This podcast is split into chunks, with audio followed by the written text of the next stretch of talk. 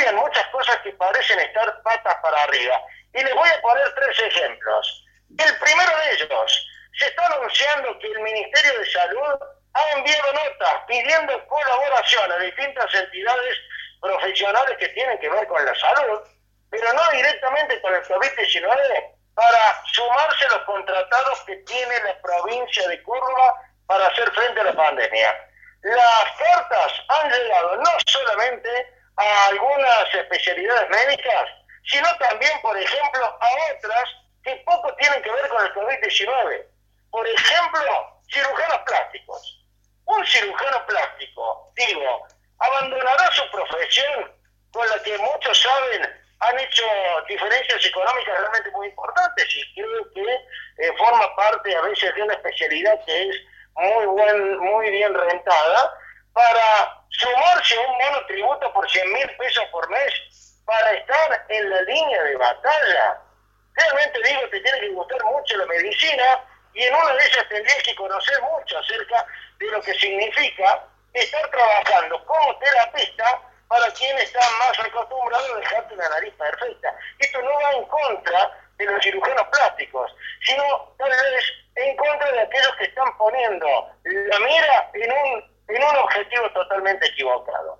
El segundo punto que les quería comentar es que ayer, al mediodía, quedó conformada una multisectorial entre distintas organizaciones que están afectadas por las restricciones que está imponiendo el gobierno provincial por el tema del avance de los contagios. Así es como los eh, docentes, las docentes de los jardines maternales, los empresarios gastronómicos, los eh, empresarios turísticos, todos aquellos que hoy por hoy tienen restricciones por el COVID, se han reunido en una multisectorial y le van a pedir en las próximas horas a Juan Schiaretti una agenda de trabajo para ver de qué manera la provincia, ya que los encierra, les termina tirando una soga para que salgan del pozo. Recordemos que ya se viene invirtiendo muchísimo dinero, hay billones de pesos en el marco de la pandemia a nivel nacional y aquí en Córdoba no le va a la saga. Veremos qué hace este para darle respuesta a esta gente.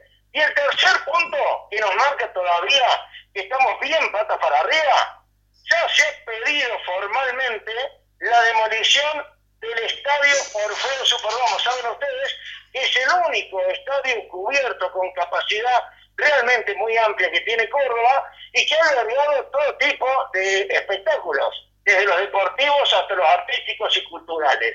Digo, este escenario icónico en Córdoba que ha construido el empresario Euclides Bugliotti ya está prácticamente para el desguace. Pero cuidado, Bugliotti no es eh, ninguna persona que sea inocente en el marco de una negociación. Ha pedido la demolición porque especula con que el gobierno y la municipalidad puedan llegar a realizar una acción para la expropiación. En este sentido, Urreti pediría, en caso de que se pretenda que también necesita la provincia y la municipalidad para eventos, ya sea deportivos. Eh, ¿Recuerdan ustedes? Hasta se han hecho actos políticos de cierre de campaña en este estadio. Creo que Susana Álvarez ha cubierto uno de ellos eh, aquí en una de las eh, cierres de campaña más mencionados en su momento. Ha pedido 25 millones de dólares. Todo cuesta en esta pandemia, todo está patas para arriba prácticamente nada tiene una verdadera conexión o, relación con la realidad. Y cuando aparecen estas historias vos decís, y bueno, estamos en pandemia, todos patas para arriba, los tres ejemplos claros que quería plantearles acerca de cómo viene la situación en Córdoba de complicada en marco del crecimiento de casos de COVID-19. Julio, para ustedes y nos reencontramos en cualquier modo. Julio, una, una apreciación, pues, vos ¿Inferís por ahí que puede ser una especie de presión por parte de Bugliotti hacia el municipio local con respecto al tema en esta cuestión de, amenaza, ¿no? De, desarmar de manera íntegra el Estadio Orfeo? Sí, totalmente, porque aquí quedan dos vías, ¿no? Eh, si existe una expropiación para lo que yo creo que en medio de esta crisis económica la provincia y la municipalidad no tienen la plata, calculamos 25 millones de dólares en un marco en donde las dos administraciones están haciendo realmente muchos esfuerzos para tratar renegociar las deudas en dólares que ellos mismos tienen con organismos multilaterales. Pero a Bugliotti la idea que más le calza es transformar el Orfeo en unidades de vivienda. Dicen que tiene el proyecto prácticamente listo, le sacaría el techo, le mm, eh, realizaría en el medio de las circundan lo que era el escenario, eh, todos los edificios del departamento y lo que era el escenario dejaría como un área de servicios.